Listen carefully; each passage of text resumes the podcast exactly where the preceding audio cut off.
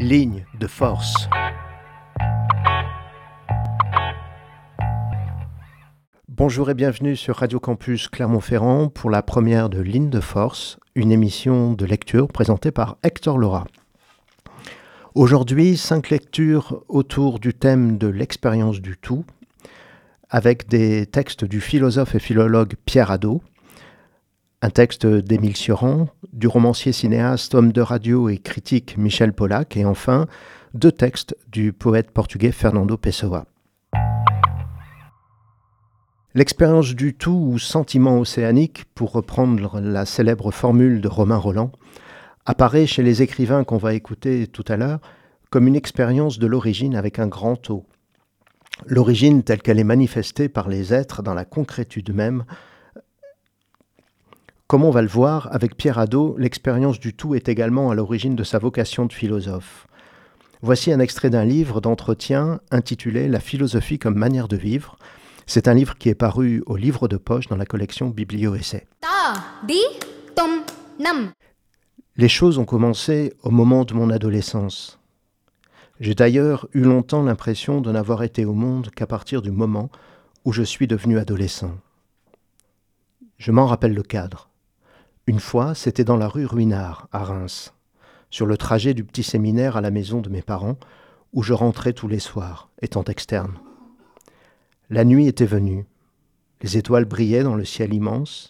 À cette époque, on pouvait encore les voir. Une autre fois, c'était dans une chambre de notre maison. Dans les deux cas, j'ai été envahi par une angoisse à la fois terrifiante et délicieuse, provoquée par le sentiment de la présence du monde, ou du tout, et de moi dans ce monde. J'éprouvais un sentiment d'étrangeté, l'étonnement et l'émerveillement d'être là. En même temps, j'avais le sentiment d'être immergé dans le monde, d'en faire partie, le monde s'étendant depuis le plus petit brin d'herbe jusqu'aux étoiles. Ce monde m'était présent, intensément présent. Je crois que je suis philosophe depuis ce temps-là, si l'on entend par philosophie cette conscience de l'existence de l'être au monde. À partir de ce moment, j'ai eu le sentiment d'être à part des autres, car je ne pouvais penser que mes camarades ou même mes parents ou mes frères puissent imaginer des choses de ce genre. Ce n'est que bien plus tard que j'ai découvert que beaucoup de personnes ont des expériences analogues, mais n'en parlent pas. J'ai commencé à percevoir le monde d'une manière nouvelle. Cette expérience a dominé toute ma vie. Je l'ai éprouvée à nouveau plusieurs fois, elle a joué un rôle important dans mon évolution intérieure. Par ailleurs, elle a fortement influencé ma conception de la philosophie. J'ai toujours considéré la philosophie comme une transformation de la perception du monde.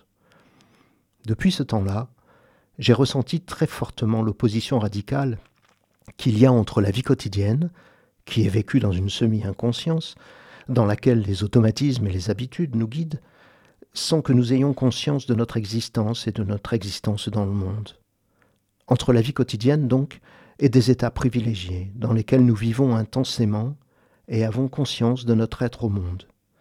C'est depuis ce temps-là, parce que je n'osais dire à personne ce que j'avais éprouvé, que j'ai toujours senti qu'il y a des choses indicibles. Ce que j'aurais dit n'aurait été que banalité. Ce qu'il y a de plus essentiel pour nous ne pouvait s'exprimer. Parmi les nombreux points qui ressortent de ces lignes de Pierre Hadot, celui du rapport au temps et plus précisément du rapport au moment présent est crucial. Il constitue le point de départ du texte d'Émile Cioran qu'on va lire, et ce texte a justement pour titre L'absolu dans l'instant, et figure dans un recueil intitulé Sur les cimes du désespoir, œuvre d'une formidable maturité écrite en 1933 tandis que l'auteur n'a que 22 ans. À cette époque, il ne s'exprime pas encore directement en français comme il le fera plus tard, mais en roumain, sa langue maternelle. L'expérience du tout y culmine en amour. On ne peut annuler le temps qu'en vivant l'instant présent intégralement, en s'abandonnant à ses charmes. On réalise ainsi l'éternel présent, le sentiment de la présence éternelle des choses. Le temps, le devenir, tout cela, dès lors, vous êtes indifférent. L'éternel présent est existence, car dans cette expérience radicale seulement l'existence acquiert évidence et positivité. Arraché à la succession des instants, le présent est production d'être, dépassement du rien.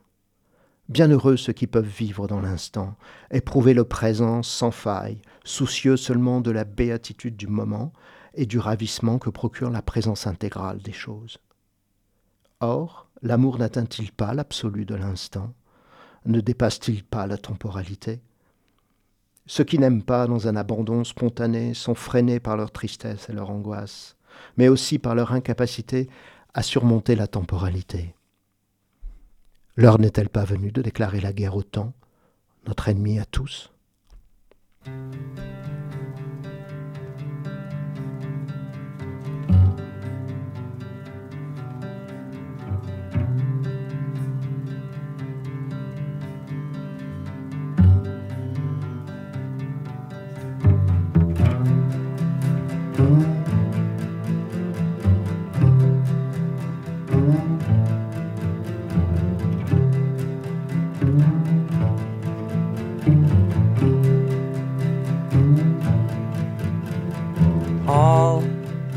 ever wanted was everything. All we ever got was cold. Get up, eat jelly, sandwich bars and barbed wire, squash every week into a day.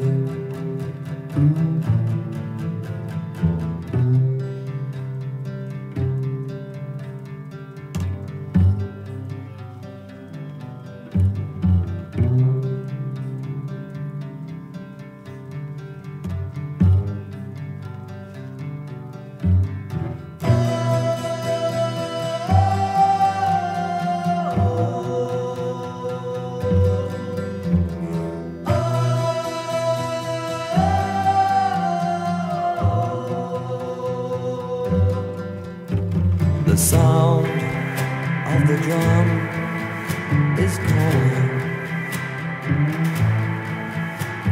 The sound of the drum has called.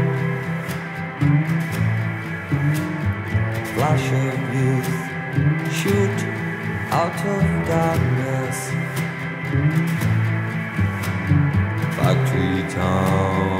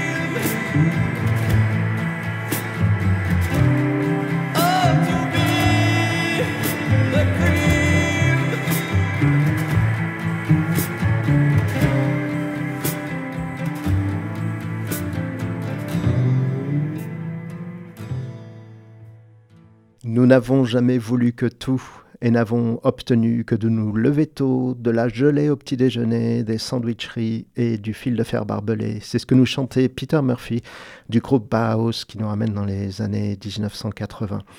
Un, album qui s'appelle euh, The Sky's Gone Out. Le ciel s'est éteint. Je trouve qu'il exprime là, Pete Murphy, tout l'écart qu'il y a entre notre aspiration profonde à embrasser la totalité dont nous viennent nous parler Pierre Hadot et Émile Sioran, et la médiocrité de la réalité quotidienne dans une société marchande euh, telle, que, la nôtre. On pourrait discuter bien sûr sur la question de savoir si le temps est ennemi ou ami, ou bien les deux, En tout cas, s'il est temps de déclarer la guerre au temps, comme le suggère euh, le jeune Sioran, cela revient à dire que le moment est toujours venu d'aimer, notamment le tout, dans l'éternel présent, et c'est plutôt euh, encourageant. Ici apparaît une notion nouvelle, celle de l'éternité, comme mode de la connaissance amoureuse du tout de la nature, ou amour intellectuel de Dieu, comme dira Spinoza, qui identifiait Dieu à la nature universelle. Voilà. Cette expérience se présente comme une finalité, euh, de toute vie humaine, selon l'écrivain, journaliste, critique littéraire et homme de télé athée et libertin. Il avait une passion pour collectionner les titres. Euh, que fut Michel Pollack, peut-être un, peu oublié aujourd'hui. Il a été un grand critique euh, littéraire, dont on va maintenant lire un magnifique extrait du journal qui est paru au PUF en 2000. 17 avril 1980. Parfois, si brièvement, un éclair de silence et d'immobilité absolue me traverse et me fait sentir la présence de ce tout dont je suis un atome agité. Mourir à soi, rien qu'un instant, tous les jours, et l'on cesse d'être un objet du rêve de Dieu pour le rejoindre et compatir avec lui. Oui, compatir, car la malédiction doit se réaliser, l'impossible se concrétiser, l'inimaginable advenir. La création doit aller au bout d'elle-même et la seule consolation donnée à l'homme, c'est de parvenir à rejoindre Dieu dans cette création, comme on parvient parfois, dans un rêve, à prendre conscience qu'on rêve. L'éclair du doute et l'éclair de la vérité. Ce dont je suis sûr, c'est que ces éclairs me rechargent d'une vie intense. Revenons à notre première lecture. Pierre Hadot y évoquait le sentiment de se sentir à part des autres, consécutivement à son expérience du tout. Il dit également qu'elle l'avait aidé à prendre conscience du fossé qui sépare l'expérience quotidienne, vécue en semi-conscience, du sentiment du tout où, je cite, nous vivons intensément et avons conscience de notre être au monde. C'est ici, encore une fois, le point de départ du texte qu'on va lire et qui est non dénué d'humour, un texte de Fernando Pessoa, que je vous propose à présent de découvrir ou de redécouvrir ensemble. C'est un extrait du livre de l'intranquillité, chef-d'œuvre de la prose poétique portugaise du XXe siècle. C'est paru chez Christian Bourgois en 1999 dans une traduction de Françoise Lay. Je m'irrite du bonheur de tous ces gens qui ne savent pas qu'ils sont malheureux. Leur vie humaine est remplie de faits qui constitueraient une série de tourments sans fin pour une sensibilité véritable. Mais comme leur vraie vie est purement végétative, ce qu'ils subissent passe sur eux sans toucher leur âme.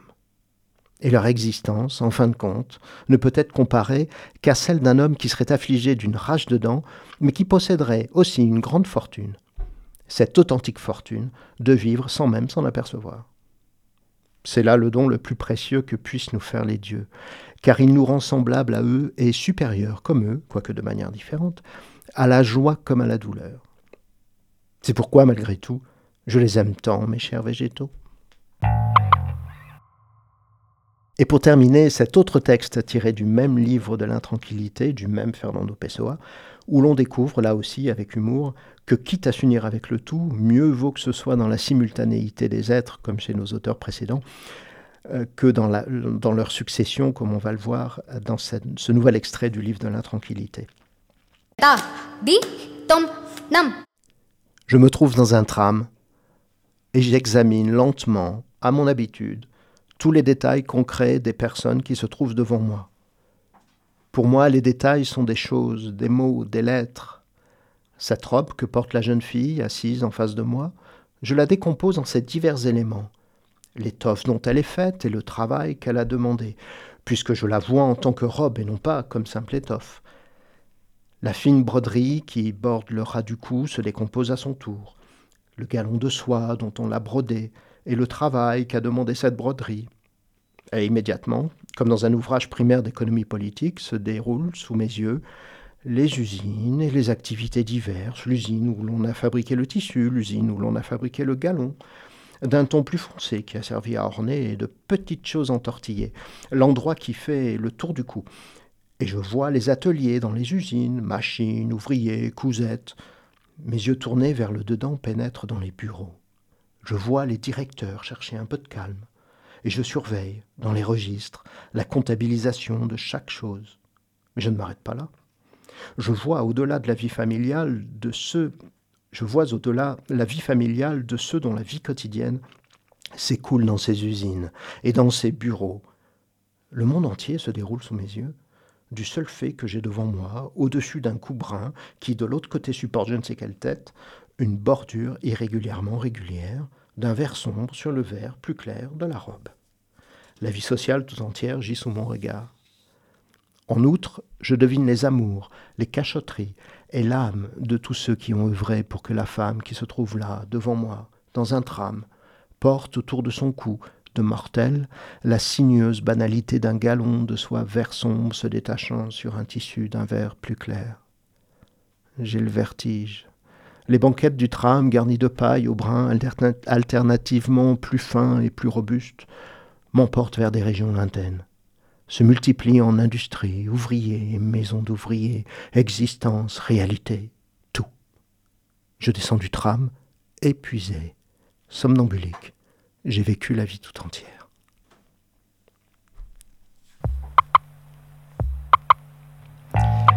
C'était Ligne de Force, une émission présentée par Hector Laura sur Radio Campus et disponible à volonté en rediffusion sur campus-clermont.net.